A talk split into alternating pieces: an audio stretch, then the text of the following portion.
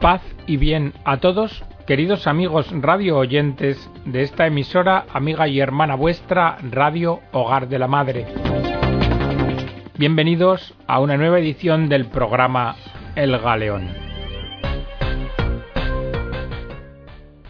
Si os acordáis, en el programa anterior estábamos tomando conocimiento sintético del contenido de un documento, una carta circular firmada por el cardenal Laghi, que es prefecto de la Sagrada Congregación para la Educación Católica. Y nos habíamos quedado en la afirmación de un convencimiento, el de que para hacer de la escuela católica un instrumento educativo en el mundo de hoy, era preciso reforzar algunas de sus características fundamentales. ¿Qué características fundamentales? Eso es lo que vamos a desgranar a continuación. La primera, la persona y su educación. La escuela católica se configura como escuela para la persona y de las personas. La persona de cada uno en sus necesidades materiales y espirituales. Es la persona el centro del magisterio de Jesús. Por esto el fin de la escuela católica es la promoción de la persona humana, empeñándose en promover al hombre integralmente. Sin embargo, en el contexto sociocultural actual se corre un peligro, el de ocultar el valor educativo de la escuela católica, porque en los últimos años se ha generalizado una reducción del proceso educativo a aspectos meramente técnicos y funcionales, y de esta forma se ha producido una fragmentación de la educación y una ambigüedad en los valores, junto con un peligroso ofuscamiento de los contenidos a partir de un presunto neutralismo. Y además, se quiere silenciar que la educación presupone y comporta siempre una determinada concepción del hombre y de la vida. La neutralidad pretendida de la escuela, por algunos, conlleva las más de las veces la práctica desaparición del campo de la cultura y de la educación de la referencia religiosa. Un planteamiento pedagógico correcto está llamado, por el contrario, a situarse en el campo decisivo de los fines, a ocuparse no sólo del cómo, sino también del por qué.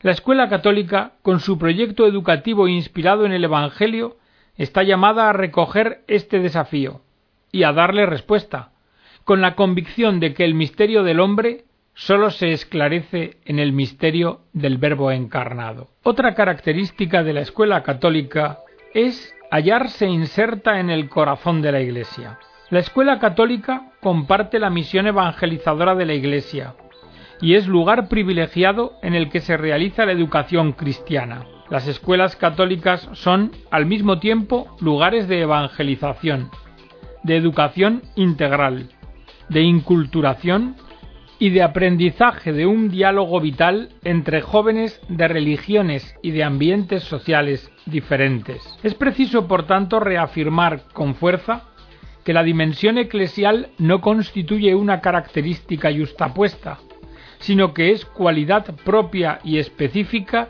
que impregna y anima en todo momento la acción educativa de la escuela católica. Por eso, por su identidad, la escuela católica es un lugar de experiencia eclesial.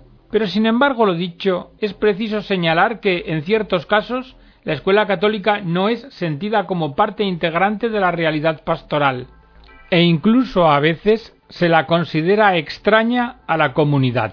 Es urgente, por tanto, promover una nueva sensibilidad en las comunidades parroquiales y diocesanas para que se sientan llamadas en primera persona a responsabilizarse de la educación y de la escuela. En los momentos actuales se separa, por una parte, el empeño escolar de la acción pastoral, afirmar con fuerza que la dimensión eclesial no constituye una característica justapuesta, sino que es cualidad propia y específica que impregna y anima en todo momento la acción educativa de la escuela católica. Por eso, por su identidad, la escuela católica es un lugar de experiencia eclesial.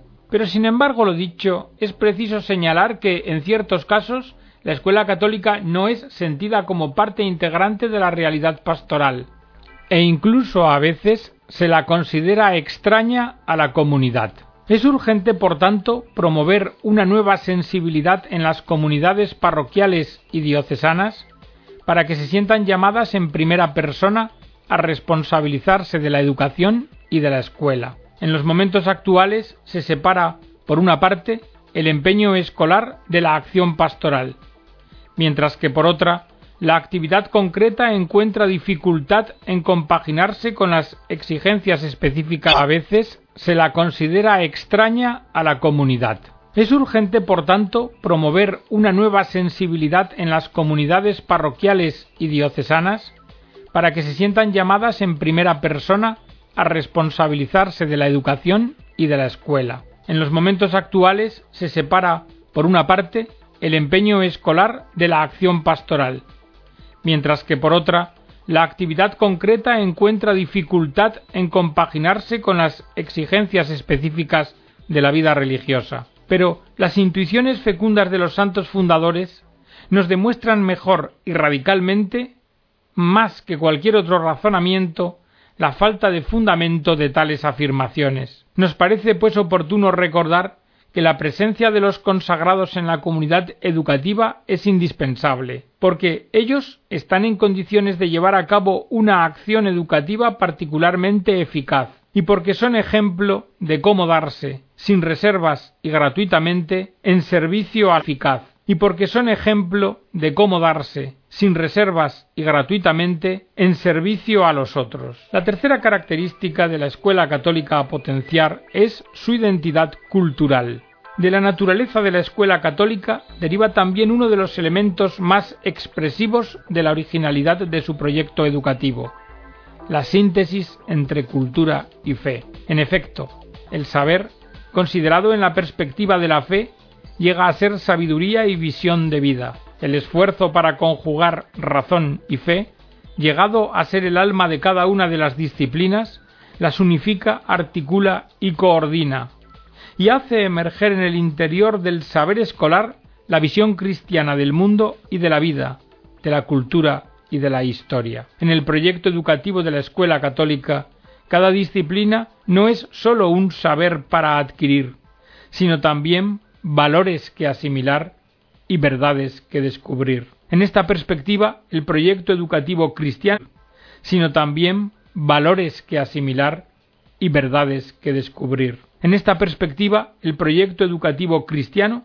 contribuye, con su saber específico y propio, a la formación de personalidades maduras. Además, la escuela católica quiere ser escuela para todos, y con especial atención de los más débiles. Fíjense, dice la carta circular. Las escuelas católicas nacieron de una profunda caridad educativa hacia los niños y jóvenes abandonados a sí mismos y privados de cualquier forma de educación. Y en muchas partes del mundo, todavía hoy, es la pobreza material la que impide que muchos niños y jóvenes sean instruidos y que reciban una adecuada formación humana y cristiana. Son nuevas pobrezas. Las pobres muchachas que en el siglo XV eran instruidas por las Ursulinas, los muchachos que Calasanz veía correr y alborotar por las calles romanas, o los que la Salle encontraba en los pueblos de Francia, o los que don Bosco acogía, también, acogía, también los podemos encontrar hoy en aquellos que han perdido el sentido auténtico de la vida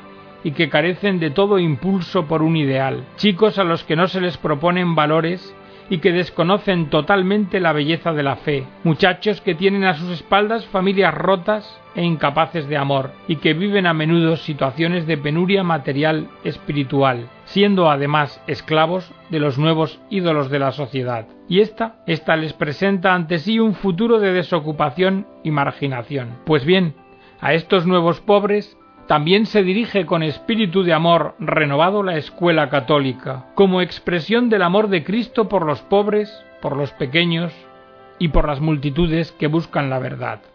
Una cuarta característica de la escuela católica que hay que fomentar es el que está al servicio de la sociedad. A la escuela católica le concierne afrontar con decisión la nueva situación cultural, presentarse como instancia crítica de proyectos educativos parciales de la misma, porque ella desarrolla un servicio de utilidad pública y porque no está reservado su servicio a los católicos, sino que está abierta a todos aquellos que demuestren apreciar y compartir una propuesta educativa cualificada. Desde esta perspectiva, la escuela católica establece un diálogo sereno y constructivo basado en el mutuo respeto, en el reconocimiento recíproco del propio rol y en el servicio común al hombre. Por esto, al poder público, al que corresponde amparar y defender las libertades de sus ciudadanos, atendiendo siempre a la justicia distributiva, le obliga el procurar distribuir los subsidios públicos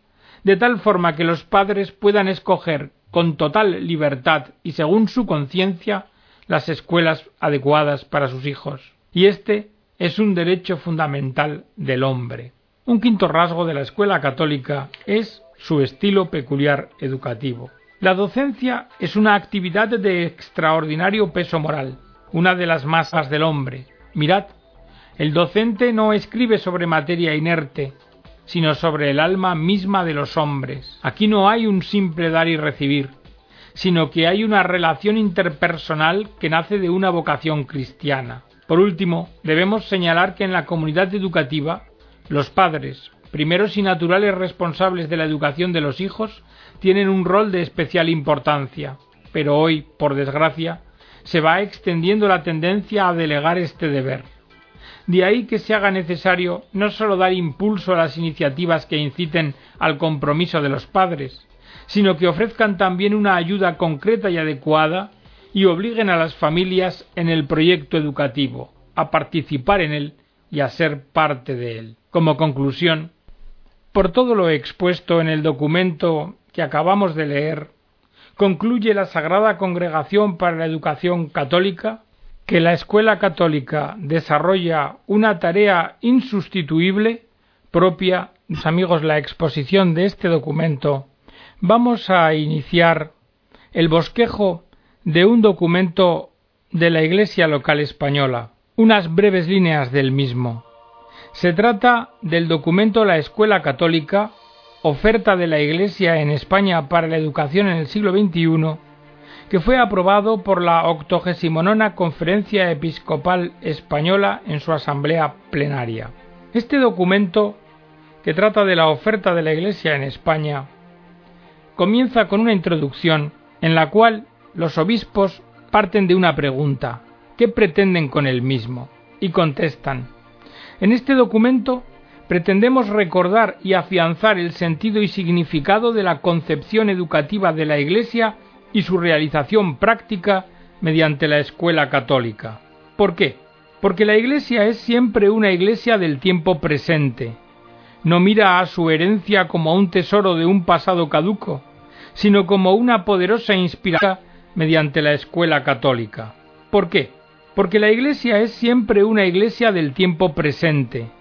No mira a su herencia como a un tesoro de un pasado caduco, sino como una poderosa inspiración para avanzar en la peregrinación de la fe por caminos siempre nuevos. ¿Y cuál es la justificación de la escuela católica? La escuela católica, responden, encuentra su verdadera justificación en la misión misma de la Iglesia. Se basa en un proyecto educativo en el que se funden armónicamente fe, cultura y vida. Por su medio, la Iglesia local evangeliza, educa y colabora en la formación de un ambiente moralmente sano y firme en el pueblo. Y en este proyecto educativo de la escuela católica, su fundamento es Cristo. Es Cristo quien revela y promueve el sentido nuevo de la existencia humana, quien la transforma, capacitando al hombre a vivir de manera divina, es decir, a pensar, querer y actuar según permanente cambio. Dice la conferencia que la escuela está inserta en una sociedad en continua evolución en la que desaparecen algunos elementos básicos de nuestra cultura y emergen otros nuevos que la van conformando. Su repercusión en la educación conlleva una determinada concepción de la vida, en la que los objetivos y fines de carácter puramente instrumental soslayan el valor trascendente de la persona y evitan la respuesta a las grandes preguntas sobre el sentido de la existencia o sobre el valor de la persona ante las manipulaciones a las que está expuesta. Hoy, dice la conferencia episcopal, se percibe una crisis moral con raíces claramente culturales. Entre otras cosas, se caracteriza por la exaltación de la libertad y de la conciencia individual como fuente autónoma de valores, independientemente de la verdad del hombre y de Dios. Como dijo Juan Pablo II, la fuerza salvífica de la verdad es contestada, y se confía sólo a la libertad, Cristo. Es Cristo quien revela y promueve el sentido nuevo de la existencia humana, quien la transforma, capacitando al hombre a vivir de manera divina, es decir, a pensar, querer y actuar según el Evangelio, haciendo de las bienaventuranzas la norma de su vida. Y el Evangelio, con su fuerza y vitalidad, será la respuesta a los problemas fundamentales del hombre y contribuirá decisivamente a la articulación de la personalidad en su proceso de maduración. Pero la escuela católica se enfrenta a una sociedad que está en un permanente cambio. Dice la conferencia que la escuela está inserta en una sociedad en continua evolución en la que desaparecen algunos elementos básicos de nuestra cultura y emergen otros nuevos que la van conformando. Su repercusión en la educación conlleva una determinada concepción de la vida, en la que los objetivos y fines de carácter puramente instrumental soslayan el valor trascendente de la y de Dios. Como dijo Juan Pablo II, la fuerza salvífica de la verdad es contestada, y se confía sólo a la libertad, a una libertad desarraigada de toda objetividad, la tarea de decidir autónomamente qué es bueno y qué es malo. Esto es el relativismo, y se traduce en el campo teológico en desconfiar de la sabiduría de Dios, que es quien guía al hombre en último término con la ley moral, y con ello, pues con ello se pierden los puntos básicos de referencia ética e incluso el de responsabilidad personal. ¿Y cuál es la consecuencia? Podemos preguntarnos. Pues la consecuencia es que esta situación ha provocado en las nuevas generaciones la presencia de personalidades desestructuradas, sin raíces donde sustentarse ni finalidades trascendentes hacia las que caminar. Y en esta situación es fácil sucumbir al desencanto y a la evasión a toda costa. La sensación de soledad y de vacío interior es una de sus expresiones más constatables. Más constatables. Pero, ¿qué hay a la raíz de todo? Pues en la raíz de todo está el intento de hacer prevalecer una antropología, o sea, una forma de entender al hombre sin Dios y sin Cristo, considerar al hombre como el centro absoluto de la realidad y hacerle ocupar de esta forma en falso el lugar de Dios, olvidando que no es el hombre el que hace a Dios, sino que es Dios quien hace al hombre, pues éste es su criatura. Y junto a la crisis moral, el pluralismo, pues en los últimos decenios se ha acentuado el proceso de que alumnos procedentes de distintas culturas han accedido a la escuela estatal y también proporcionalmente a la escuela católica, lo que ha traído un alumnado que aporta diferentes actitudes ante la educación, con valores, creencias, moral y prácticas religiosas distintas, las cuales chocan a veces con el universo cultural que se transmite en la escuela. Estos son desafíos nuevos, que nos obligan a todos a discernir a la luz de la fe los signos de los tiempos, los signos de los tiempos. Debemos también, dice la conferencia, hacer una referencia a las familias. Algunas familias acceden a la escuela católica sin compartir los principios educativos propios del ideario de la escuela católica. Otras familias, dada la nueva tecnología y su influencia mediática en la educación de niños y jóvenes, tienen la falsa convicción de que son incapaces o impotentes para educar adecuadamente a sus hijos, y para dotarles de aquellos principios, valores y actitudes que posibiliten su normal desarrollo. En otras familias ha hecho aparición el fenómeno de la crisis familiar, deteriorándose el concepto mismo de familia. Las rupturas matrimoniales y la consiguiente desestructuración familiar inutilizan las posibilidades reales de educar a los hijos, y también influye el factor del trabajo porque la absorción exhaustiva de la vida del padre y de la madre en el ejercicio de la profesión, con la secuela inevitable de su alejamiento, no solo físico, sino también psíquico, afectivo y espiritual, todo ello es el hecho de que no pocas familias van dejando de participar en las responsabilidades educativas de sus hijos, al menos en lo que atañe a la formación que se lleva a cabo en los colegios. Ante este fenómeno, Las escuelas con ideario católico han desarrollado programas para la mayor implicación de los padres en el proceso educativo de sus hijos, e incluso planes de formación dirigidos directamente a ellos, como son las escuelas de padres. En todo caso, creemos muy necesaria una acción coordinada de la comunidad educativa con la familia y la parroquia, porque de lo contrario, la educación cristiana quedaría fragmentada e incluso se vería envuelta en serias dificultades para llevar a cabo su propio proyecto educativo.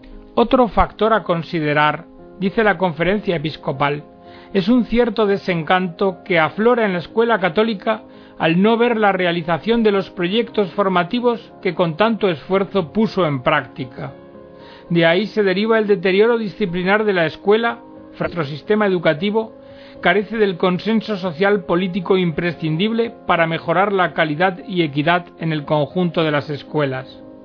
Y se da el hecho de que no pocas familias tienen dificultades al comienzo de cada curso para ejercer su derecho a elegir el tipo de enseñanza que desean para sus hijos de acuerdo a sus convicciones.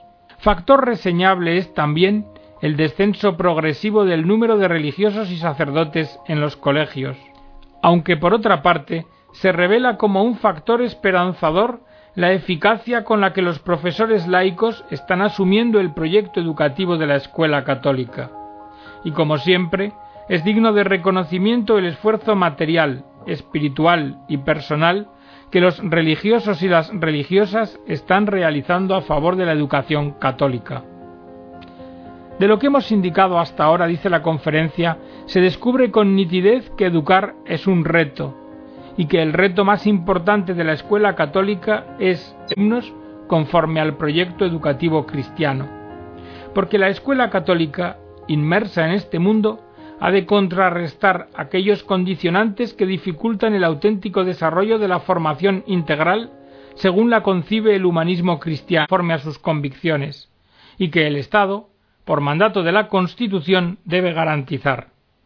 La escuela católica está al servicio de la educación, no por ningún privilegio que le conceda el Estado, sino para ofrecer este tipo de formación católica a quienes libremente quieran acceder a ella y este derecho viene reconocido, como decíamos, en la propia Constitución española. La escuela católica responde a la finalidad misma de la educación, y en el logro de esta finalidad comparte objetivos similares con la escuela estatal.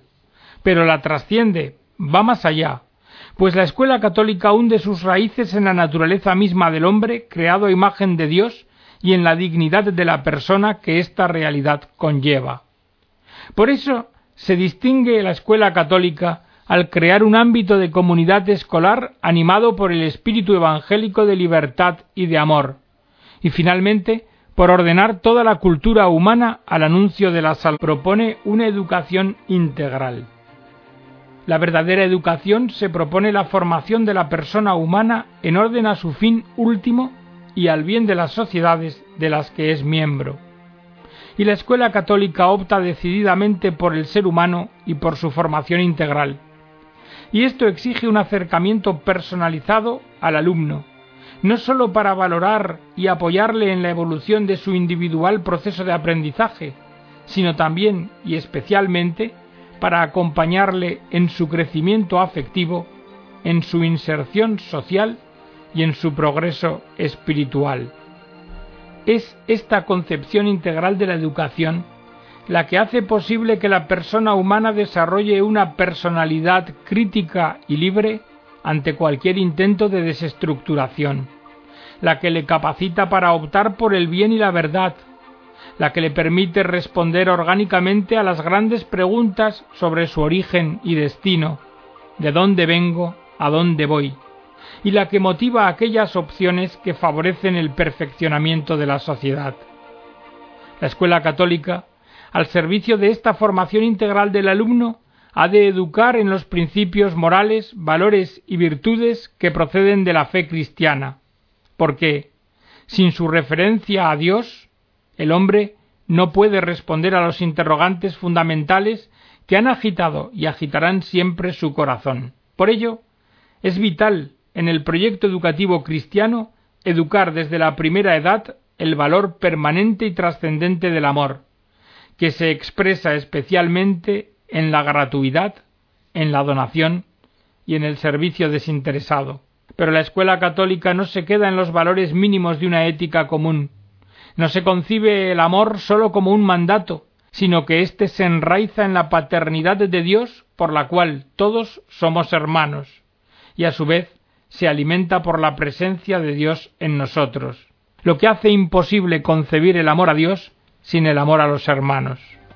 Y hasta aquí, queridos amigos, la edición del programa de hoy. Lo dejamos en este punto donde se nos recuerda que la raíz de todo amor verdadero es Dios.